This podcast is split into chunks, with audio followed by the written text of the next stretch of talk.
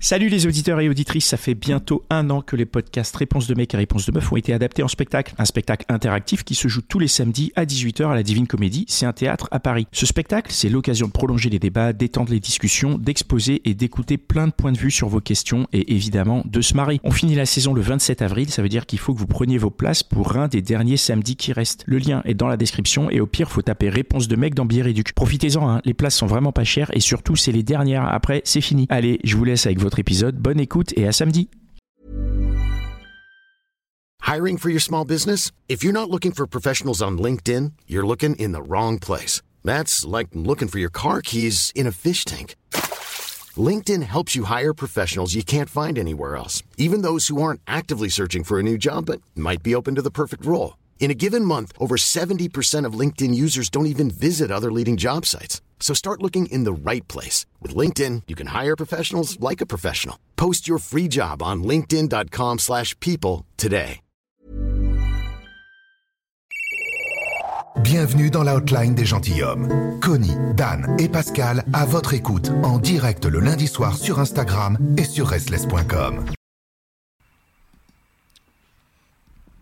Hello, et nous, nous revoilà dans la, dans des gentilshommes. Euh, bienvenue à, à ceux qui nous euh, découvrent ce soir. Donc, c'est les, les gentilshommes, le podcast qui s'intéresse aux relations amoureuses. Podcast que vous pouvez soutenir en, euh, en tipant, en nous soutenant avec un tip sur euh, fr.tipeee.com slash les gentilshommes. Et tout de suite, nous allons retrouver Paul qui est avec nous. Oui. Salut Bonsoir. Paul. Salut, Paul. salut, Paul. salut les Salut Paul. Et euh, Connie, je te laisse prendre la main sur, euh, Ah bah, si tu veux. sur, Alors- euh, notre invité. Oui, bah, je pense que le mieux, ça va être que tu te présentes, Paul. Ah oui. Qui es-tu, Paul Euh, Qu'est-ce que je peux dire? J'ai. euh, Ton nom je suis est. belge une Ouais. fois, donc mon nom est Paul de Vendre et donc vous, le nom ne vous dit peut-être pas grand-chose, mais j'ai encore? depuis 15 ans joué à un spectacle dont vous avez peut-être entendu parler, qui s'appelle Les hommes viennent de Mars et les femmes de Vénus. Waouh. Et Ouais. donc là, C'est un truc de dit, ouf. Ah oui, ah c'est toi, voilà. Mais Donc, oui. euh, Mm, mm, mm. oui. On, on est déjà du- la moitié à l'avoir vu, hein, le spectacle ici déjà. oui, Pascal, oui, je sais pas. Je- Non, je- non, non, je l'ai pas vu. Pas encore. avez vu Voilà. Ah mais c'est hyper connu ce spectacle. hein. Ouais, j'en ai beaucoup entendu parler. euh, ouais. Euh, mais donc il est basé, j'ai, j'étais pas du tout dans le, dans le monde du spectacle. J'avais créé une compagnie aérienne dans une première vie, tu vois, en, en 80 après mes études. Ah ouais, Air France, c'était toi 87. C'est incroyable. Non mais c'est incroyable. Ah ouais, après Air France, tu t'es dit je vais me lancer dans la comédie Après, je quoi. me suis dit, enfin dans allez, je le vais- dans ouais, l'écriture pardon. Je, je vais, je vais monter sur scène. Non, Ouais. et puis, euh, donc c'était une compagnie aérienne en, en Belgique. Euh, Et puis, Air Belgique. euh, ouais, c'était en Belgique. Ça s'appelait Air Excel. Et on était les premiers à, à- donc, à abolir les monopoles des compagnies aériennes nationales comme la Sabena, Air France et tout ça. Ah ouais. À l'époque, à l'époque de Maastricht et du grand marché unique européen. Et donc, tu- Mais donc, euh, tout ça nous éloigne un peu du thème, mais donc, j'ai, toi, j'étais pas du tout dans, dans ce thème des relations entre les hommes et les femmes, etc., ni de la comédie, ni psy ou quoi. Mais donc, à 30 ans, il y a eu la crise du Golfe, la compagnie aérienne était. euh, euh, on a eu des problèmes euh, dans, dans la compagnie aérienne, je l'ai mise en liquidation, et donc j'ai changé de vie à 30 ans. Et dans mon parcours de vie, j'ai assisté à une conférence de John Gray, l'auteur du bouquin Mars et Vénus, qui venait de sortir. Il n'était pas encore traduit en français à l'époque, c'était vraiment le tout début. Et j'ai adoré ce que j'ai entendu. J'ai trouvé, j'ai compris plein de trucs sur le, fonctionnement féminin, ces logiques masculines et féminines qui sont différentes et tout ça. Ça m'a passionné. J'ai commencé à et j'ai créé des ateliers de communication sur ce thème. J'ai recontacté John Gray pour lui dire que j'avais envie de diffuser ses idées en français. Et puis, euh, il y a en 2006, j'ai eu l'idée d'en faire un, spectacle à One Man Show parce que beaucoup de gens me disaient Ah, c'est marrant ce que tu racontes, euh, euh, il faudrait que tu. J'aimerais bien que mes, que, mes enfants entendent ça, ou mon mari, ou ma femme, etc. Mais tu vas faire des conférences sur le couple, t'as- ça emmerde tout le monde. Tu vois, tu dis à quelqu'un tiens, tiens chérie, on va avoir une conférence sur le couple. Le type dit Mais non, il y, a- le foot ce soir, j'ai pas envie d'y aller. Euh, alors qu'un spectacle, ben, le spectacle, tu dis ben voilà, j'ai pris des places à un spectacle, donc euh, là, le, le mec peut pas dire non. Euh, et donc, euh, c'est un petit peu comme ça que c'est le- il y a eu un bouche-oreille incroyable qui, a été généré parce que, de nouveau, c'est pas du tout, c'est pas les hommes et les femmes, mais c'est vraiment de, de, permettre d'ouvrir des conversations en fait entre les, en- en- entre dans, un couple ou dans une relation pour mieux se comprendre en fait, pour, euh, avoir moins de, de, de petits problèmes. C'est vraiment toutes les, très souvent il y a, énormément de, problèmes qui sont liés à des petits trucs. Tu vois, par exemple, une femme se lève le matin, elle va vers sa garde-robe, elle ouvre, elle ouvre son armoire et elle dit à son mec, j'ai rien à me mettre. Mm. Et le mec à côté dit mais tu mens, ta garde-robe est pleine, pourquoi tu dis pas, enfin, pourquoi tu dis pas la vérité euh et, euh, et en fait, ce qu'il faut comprendre, c'est qu'elle s'habille en fonction de l'humeur dans laquelle elle est. Et donc quand elle dit je n'ai rien à mettre, elle dit pas il n'y a pas de vêtements dans ma garde-robe, elle dit juste euh, il n'y a pas de vêtements qui correspondent à, à l'ensemble de, de ce que j'ai à faire aujourd'hui, euh, parce que j'ai un rendez-vous un peu un peu formel le matin, un peu informel l'après-midi. Tu vois, il faut que je trouve un peu un, Mm. un- un vêtement qui va pour les deux, les deux types de rendez-vous qui sont différents. Donc, c'est toute une réflexion que qu'un mec a, a moins. Tu vois, lui, il a, il a toutes des chemises blanches dans son dans son armoire et puis il prend la première au-dessus de la pile. Tu vois, il, il Mm. s'en fout un peu plus. Quoi. Paul, est-ce que tu peux nous raconter un peu le, le- la vie du spectacle et puis après on va avoir quelques questions euh, un peu précises Ouais. aussi. Comment parce que le- on lance ce spectacle, ça a été un grand succès quand même, on va Et pas le se mentir. spectacle a été une- un énorme succès. Tu vois, il y a eu près il y a eu 2 millions de personnes qui sont venues le voir. J'ai joué, euh, j'ai joué pendant 15 ans. Tu J'ai l'as joué que deux- dans les pays francophones ou dans d'autres J'ai pays joué aussi? dans tous les pays francophones, mais j'ai- on a mis des franchises dans dans d'autres pays. Ah ouais, Euh, c'est énorme. Oui, c'était un, un succès, euh, un succès phénoménal. Mm, Tu vois, je, mm.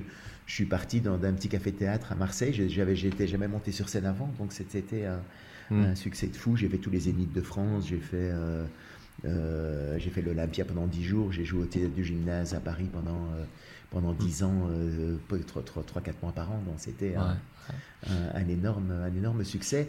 Et le DVD est utilisé maintenant, tu vois, dans, j'ai des thérapeutes quoi, qui expliquent, euh, regardez ça euh, aux patients, regardez ça, et puis on en reparle après, ou aux préparations du mariage aussi, je sais qu'on on l'utilise aussi, tu vois. C'est pas pour imposer un, un mode de vie, hein, c'est parce qu'il n'y a, pas de vérité du tout par rapport à ça, mais Mm. c'est vraiment surtout pour, pour permettre aux gens de se parler entre eux. Alors, Euh, du coup, c'est intéressant. un petit peu mieux. C'est intéressant ce que tu dis parce que tu t'as parlé d'ouvrir à la conversation dans le couple et je dois dire, je l'ai regardé, j'ai vu le DVD moi, je pense il y a plus de 10 ans. euh, avec mon épouse et Mhm. on regardait on le regardait bon on trouvait ça marrant on se retrouvait pas et puis il y a un moment où euh, un moment ça nous a touché je, je vais revenir là-dessus je veux bien que tu l'expliques euh, parce qu'on j'en ai reparlé avec Cynthia il y a pas longtemps notre community manager et elle a les yeux qui brillent c'est un truc qui, qui nous a beaucoup enfin je dois dire la vérité hein, qui nous a qui nous a fait vraiment réfléchir c'est le moment où ça parle des hommes qui attendent plutôt de la confiance de Ouais. leurs femmes et qui donnent de la confiance à leurs femmes en pensant leur offrir ce qu'elles attendent. Mhm. Et à l'inverse, les la, la femme attend plutôt de l'attention et elle donne de l'attention à son mec en pensant que c'est ça qu'il attend. Et en fait, ce truc euh, m'a enfin m'a beaucoup touché parce que c'était un, un fonctionnement un fonctionnement chez nous. Est-ce que tu peux en parler un petit peu, euh, Ouais. l'expliquer? Mais c'est pour moi c'est ça, c'est vraiment c'est le cœur de le, le cœur de ça, c'est de comprendre qu'en fait l'erreur qu'on fait souvent dans une relation, c'est de donner ce qu'on aimerait bien recevoir. Mhm. Euh, et, et comme et le problème parce qu'on on pense que l'autre fonctionne comme nous, on, ré- on- on fonctionne aussi. Donc, tu vois, si toi tu aimes bien, toi tu, tu te sens aimé quand, on, quand tu reçois de la confiance, euh, ben donc naturellement tu vas avoir tendance à donner de la confiance puisque c'est toi ce qui te, nourrit, Euh, sans imaginer que l'autre ne fonctionne pas tout à fait comme toi. Et, c'est vrai que c'est très difficile de mettre des mots, euh, là-dessus. Euh, et donc c'est- là où c'est important, tu vois, de pouvoir dialoguer en disant mais qu'est-ce qui est important pour toi? Comment est-ce que tu te sens aimé? Qu'est-ce qui fait que tu te sens aimé?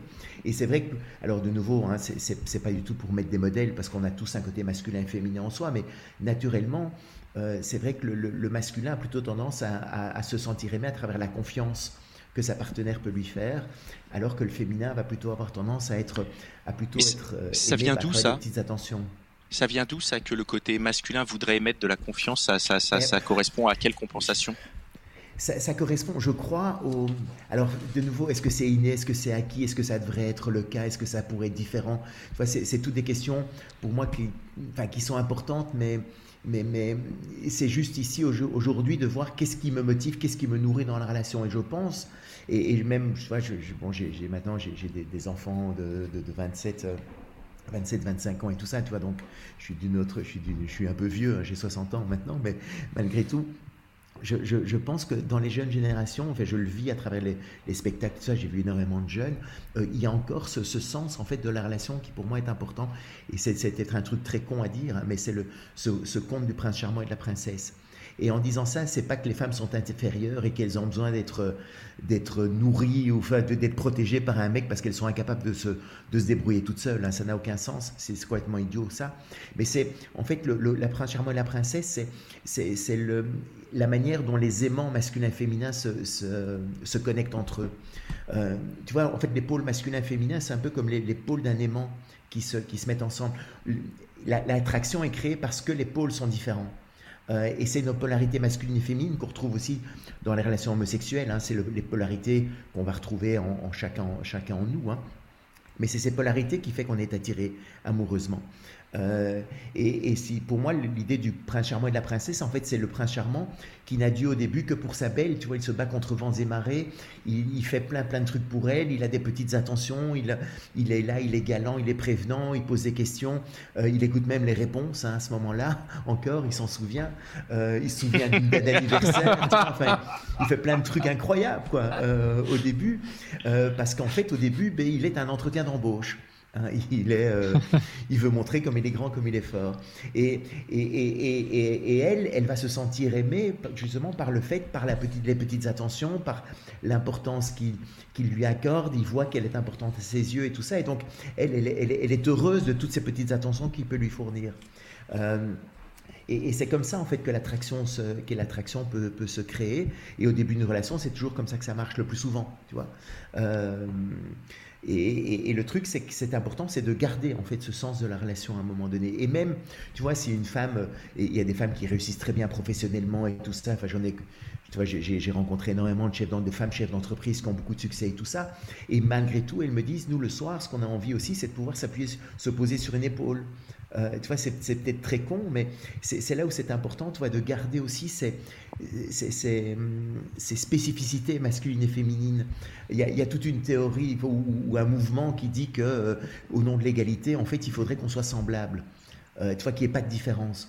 Moi, je trouve ça dommage. Moi, je pense évidemment qu'on est égaux, mais on peut être égaux et différents et que cette, différence est plutôt une richesse à, entretenir et à célébrer, parce que la différence ne crée pas de problème. En fait, c'est la non-compréhension de nos différences qui crée les problèmes.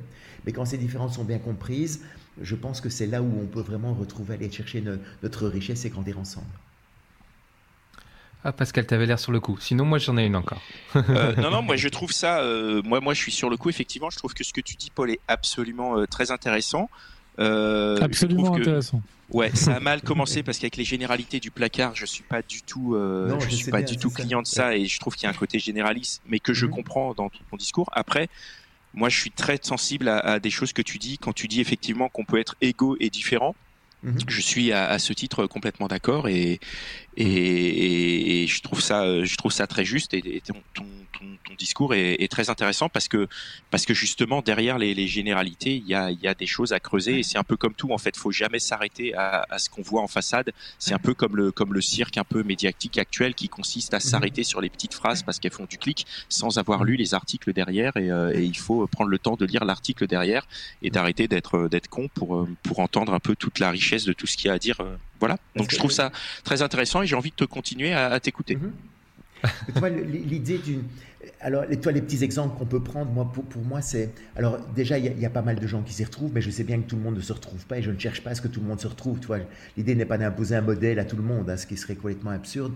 Mais, mais pour moi, la caricature, en fait, c'est l'exagération de traits qui, qui existent d'une manière ou d'une autre. C'est ça qui fait que la caricature est drôle. Tu vois, tu ne ris pas de quelque chose qui, qui n'existe pas.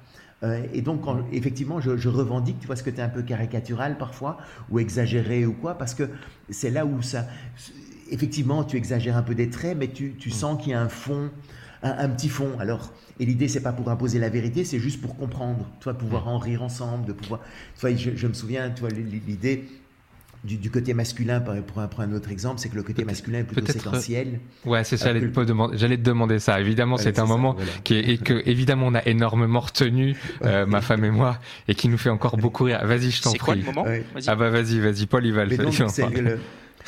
et de nouveau, c'est, ne, ne prends pas ça au pied de la lettre, hein, parce que c'est évidemment il y a des femmes qui sont masculines et, des hommes qui sont plutôt féminins, donc euh, mhm. c'est, évidemment il faut pas le rester sur le, truc euh, là-dessus, mais dans l'idée générale, c'est que le, masculin est plutôt séquentiel, alors que le féminin est plutôt multitâche.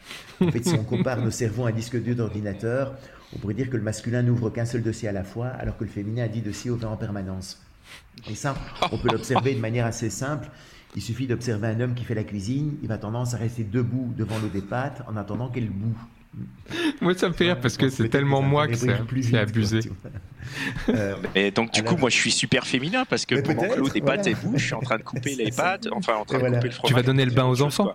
Non, c'est carrément, tu vas donner le bain aux enfants, tu fais du repassage et tout. Bah, écoute, ouais, mais tu sais quoi, ouais. Eh ben, t'es très féminin. D'un autre côté, ça explique beaucoup de choses, Pascal, sur toi. Hein. Ouais, c'est ça, oui. Ça explique peut-être ton. Non, rien. Vas-y, Paul. ton empathie.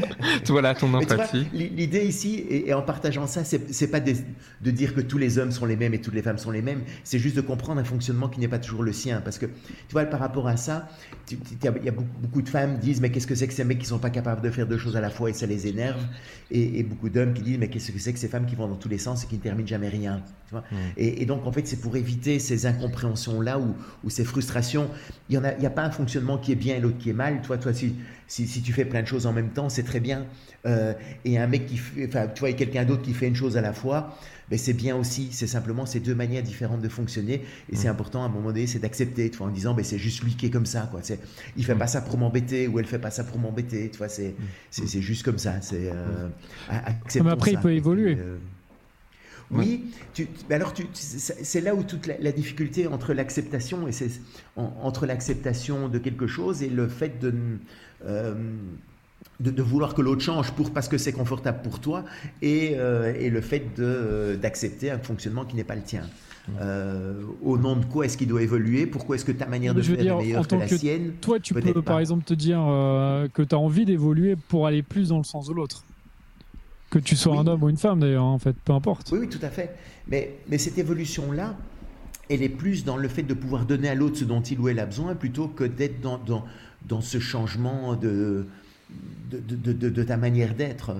Et de nouveau, tout dépend de la raison pour laquelle on te demande de. Enfin, tu, veux changer. Si c'est toi qui décides parce que tu te sentirais mieux en changeant, évidemment. Mais si tu dois commencer à te changer pour correspondre à l'image que, tu dois donner vis-à-vis de l'autre, c'est pas une bonne tu vas faire 5 minutes, mais après tu vas te. Tu vas avoir du mal à y arriver. Tu vas pas y arriver. Hein. Louisa a bien expliqué euh, tout à l'heure pendant euh, euh, si si si s'il est pas, toi s'il faut commencer à le changer, à questionner et tout ça, ça marchera jamais. C'est mm. pas la peine de, de, commencer quoi. Mm. depuis le, le, début, depuis la, ta première réflexion jusqu'à aujourd'hui, quand même la société a un peu changé. Qu'est-ce mm-hmm. que qu'est-ce que tu as noté comme changement? Je pense aux revendications par exemple féminines. Est-ce que tu as vu des changements? Est-ce que tu les as notés? Et comment tu les, tu les interprètes? Oui, euh, mais je pense soit effectivement que les parts masculines et féminines sont, sont moins. Sont, sont plus difficiles à déceler. On devient tous bilingues en fait. Euh, hmm. Et, et j'aime bien, j'adore l'idée du bilinguisme plutôt que d'être dans une volonté de devenir, de, de, créer une langue euh, genre un, un, espéranto du couple, tu vois, où, où, personne, on parle une langue qui est commune à tout le monde, mais c'est la langue de personne, tu vois. Moi, je, préfère plutôt être dans une, dans une idée du, bilinguisme. Et, c'est vrai que le masculin et le féminin, maintenant, les hommes et les femmes parlent de mieux en mieux les deux. Euh, et, et c'est là où c'est intéressant, justement, de voir cette évolution-là au niveau personnel, mais dans la société aussi. Euh, on, voit vraiment, tu vois, dans les entreprises, avant c'était le profit à tout prix et tout. Maintenant, les nouvelles structures qui se créent, on voit bien l'importance aussi du bien-être au travail, etc., qui sont des valeurs qui deviennent aussi prégnantes, au fait que, que, le, que, juste cette idée masculine d'écraser tout le monde sur son passage, tu vois. On parle maintenant d'entreprise collaborative. donc il y, a tout un nouveau discours, une nouvelle manière de fonctionner que, j'identifie moi à des valeurs plutôt féminines, tu vois, mais féminines, on aurait pu dire euh, yin, le yang, tu vois, l'animal, l'animus, c'est, pas, c'est pas les femmes, hein, c'est, c'est euh, tu vois, mhm. mais c'est, c'est des valeurs qui sont, euh, qui sont plus intérieures. Et mhm. donc ça, on voit cette évolution-là. Une autre évolution, je trouve un petit peu plus, plus difficile, c'est le, le fait justement parfois que, au nom de cette égalité entre et femmes maintenant, enfin, je, je remarque qu'il y a beaucoup d'hommes qui ont peur des femmes aujourd'hui. Euh, et je trouve ça assez dommage. Euh, on, force un homme à devenir masculin. on, a tellement dénigré les valeurs masculines au cours de ces dernières années en disant le féminin c'est bien, le, masculin c'est mal, qu'il y a des hommes qui sentent un peu mal à l'aise avec ce, ce, qu'ils sont ou avec ce, qu'on est, si je m'inclus là-dedans. Mhm. donc, euh, c'est compliqué, tu vois, de, de se dire d'être ce qu'on est. Il faut qu'on change. On ne sait plus comment. Qu'est-ce qu'on a le droit de dire, de pas dire, jusqu'où aller et, pour mm. une minorité et, qui existe et qu'il faut absolument combattre, hein, euh, qui, est, euh, qui sont des sales machos, qui sont des, euh, mm. des, des, pervers et il y en a plein, etc. Mais il y a plein de gentilshommes comme, comme vous et, qui, qui, mm. qui, sont pleins de bonne volonté, qui ont envie de rendre une, une, femme heureuse, une femme a envie de rendre un homme heureux. On est tous les deux dans cette dimension-là. Et c'est Mhm. vrai que parfois c'est difficile de se mettre là par rapport justement à, au, au dictat d'une société qui fait qu'on ne peut plus faire ci, on ne peut plus faire ça. Euh, Mhm. Si, si on monte, vois, dans des entreprises, tu as des, des- des hommes aujourd'hui qui n'osent plus euh, prendre la- l'ascenseur euh, que s'il y a une femme dedans. euh, enfin, Il y, y a toutes ces dérives-là qui, qui sont, je trouve, un petit peu dommages. quoi. Et, et qu'est-ce Mais- que tu qu'est-ce que tu peux conseiller à bah, des hommes qui commenceraient dans cette pensée euh, Qu'est-ce que qu'est-ce qu'on peut leur dire? Qu'est-ce qu'ils qu'est-ce qu'ils pourraient faire Écoutez Je- notre je- podcast? Ouais, déjà. Euh, Mais- mais tu, tu vois, c'est c'est d'être justement. Mais on parlait aussi tout à l'heure justement de s'aimer soi-même et tout ça, c'est accepter aussi ces, ces valeurs masculines qui, tu vois, qui, qui- qui sont, qui sont très bonnes si elles ne sont pas dans l'excès. Euh, Mm. Mais c'est aussi ce dont une femme a besoin, c'est d'avoir un, euh, aussi c'est- enfin, ces caractéristiques ont plein d'avantages. Mais c'est pas pour ça qu'il faut, il faut nier les valeurs féminines et ou qu'il faut les, les- les enterrer ou les dévaloriser. Mhm. Je pense que c'est dans la valorisation des deux euh, qu'on peut vraiment créer une, une belle synergie, une belle énergie, et c'est pas Mhm. dans la négation de ce qu'est l'un ou l'autre au nom Mhm. de ce que. Tu vois, on, on- on s- on a tellement souffert pendant des années que les valeurs masculines étaient les bonnes et que les valeurs féminines étaient les moins bonnes. euh, ne tombons pas dans l'excès inverse en disant maintenant le féminin c'est bien et le masculin c'est mal. Quoi. Euh, Mhm.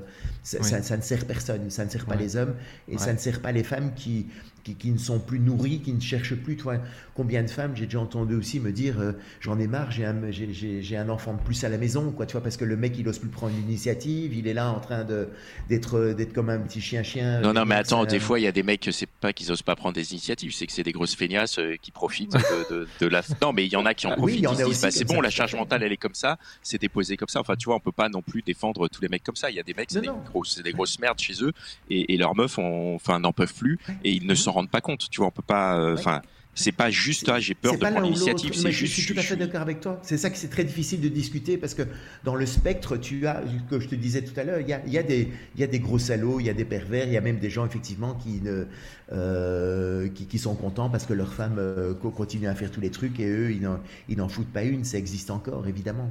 Euh, Et et, enfin, il y, a- il y a tout.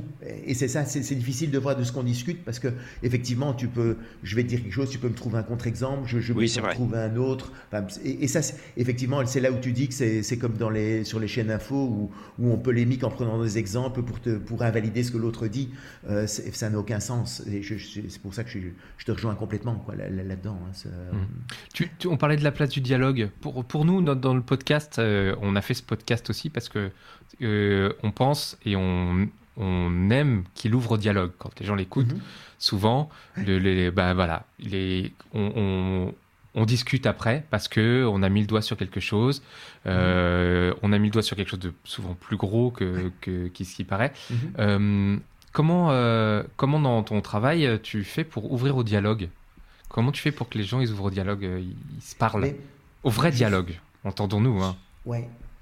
Mais je, je pense que, que- comme tu l'as dit avec, avec, ta, avec ta femme, ou que c'était comprendre une logique qui n'est pas. Quelqu'un d'autre te dit quelque chose comme ça dans, dans un environnement, euh, une salle de théâtre ou un DVD où on regarde ça, tu vois, on n'est pas dans le conflit ou quoi.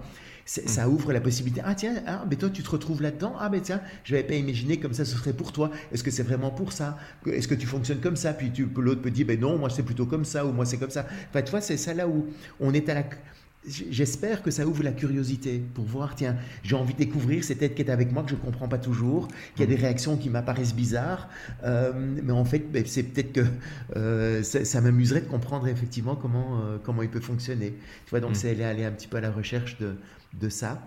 Mhm. Euh, après, c'est aussi évidemment euh, dans, dans le spectacle, je l'aborde pas, mais c'est dans, dans le nouveau spectacle que je suis en train de, de- de créer, de, démarrer maintenant, euh, qui s'appelle Du bonheur dans les épinards. Euh, Mm.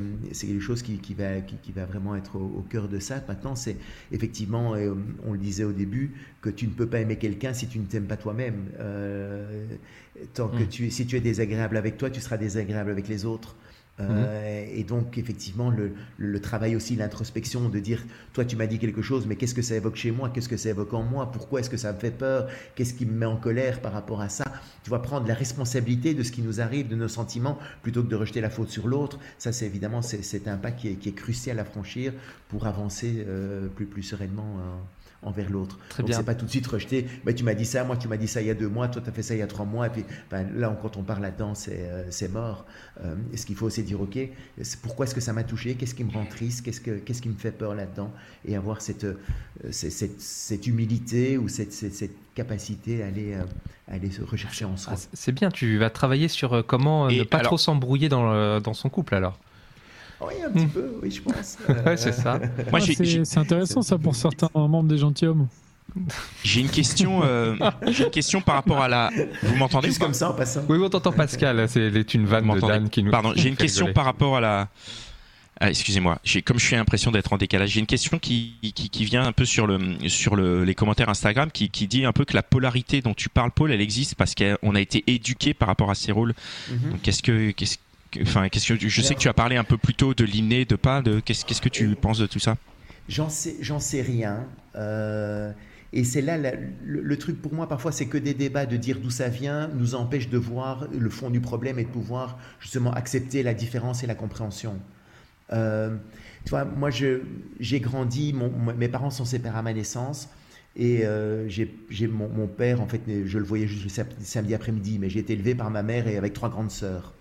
Donc j'ai été élevé dans un environnement très féminin. Et, euh, et quand j'ai entendu John Gray, moi ça m'a beaucoup parlé, ça m'a touché plus que plein d'autres personnes parce que ça a été, ça a été, ça m'a touché dans mon, dans mon être parce que quand j'étais enfant, j'avais des comportements que que je ne comprenais pas chez mes, chez mes sœurs, chez ma mère, ou moi je ne me sentais pas compris d'une certaine manière par rapport à tout ce qui, à, à cet environnement uniquement féminin. Et quand j'ai entendu John Gray, moi ça m'a parlé parce que j'ai, je me suis dit, ah ben c'était juste parce que j'étais un petit mec. Tu vois Rien que de pouvoir me dire ça, ça a été très libérateur pour moi. Simone de Beauvoir, elle, son, son père voulait absolument avoir un garçon. Donc évidemment que pour elle, parler de différence entre mes femmes, c'est c'est insoutenable pour elle et je, je le comprends complètement. Et donc, tu vois, c'est là de dire est-ce qu'il y en a, est-ce que c'est inné, est-ce que c'est acquis? Moi, il y, a- autant d'études qui montrent qu'il y a des différences dans le cerveau, etc., qu'il y a autant d'études qui nous montrent qu'il n'y en a pas. Et je pense que simplement, pour qu'est-ce qui va faire qu'on va croire plus ou moins l'une ou l'autre étude, c'est par rapport à notre vécu personnel. C'est ça qui va, qui va influencer un peu cette, no- notre vision du, du monde. Alors, est-ce que c'est bien, est-ce que c'est mal? Est-ce qu'il faudrait que, que, que le monde travaille pour qu'il n'y ait plus de différence Moi, je, personnellement, mais de nouveau, c'est- juste ma vision, euh, moi je préfère parler d'un monde bilingue avec ces deux polarités qui s'entendent et qui se complètent, euh, plutôt que dans la négation de ces polarités où on serait dans un monde où, où tout le monde parle une langue qui, qui est commune à, à chacun. Mais c'est une vision du monde que je respecte aussi, mais c'est- moi la mienne simplement. Très bien. Bah écoute, euh, merci beaucoup. Merci beaucoup, Paul. ça vous a éclairé un petit peu. Merci Ah, beaucoup, bah, Paul. Bien sûr, et très bien. aussi. Ouais, c'est toujours euh, toujours agréable de, de, de discuter de, de ces sujets et merci merci d'être venu nous partager Ouais, ainsi ton, point de vue nous avec, euh, avec nous ton accent belge qui est toujours euh, toujours agréable à entendre. Et tu nous tiens au courant, hein. tu nous tiens au courant pour ton pour le prochain spectacle. Ouais, Ouais. Ça va être, je commence la semaine prochaine à Aix-en-Provence. Eh Ah ben, ouais. génial. Ah, Premier excellent. Ah bah pour, on euh, on pour salue ceux les qui copains de Aix, euh, euh, bah ouais. Voilà, tous les qui copains peuvent y aller avec grand plaisir. D'Aix ou de Marseille, à Aix et Marseille, le- Marseille au mois de novembre. Donc ça s'appelle du bonheur dans les épinards. Et donc on fait les, je fais la première date dans la semaine prochaine. Eh ben, on te souhaite Super. bonne chance. hein. Avec grand plaisir. À bientôt. Allez, merci eh beaucoup. ben, on se, Merci. on se retrouve Merci pour beaucoup, prolonger le, les, les tipeurs euh, qui veulent peuvent maintenant se connecter sur le Discord où on va retrouver, on refait le Mitch. Et euh, bah, pour nous, c'est terminé, c'est la fin de cette euh, troisième hotline de rentrée. On se retrouve, euh, on se retrouvera la semaine prochaine, même heure, même endroit. Et euh, voilà. Allez, salut tout le monde. Ciao. Ciao, ciao, Ciao. bonne soirée. Les Gentilhommes, le seul podcast sur les relations amoureuses à votre écoute, le lundi soir en direct sur Instagram et sur restless.com.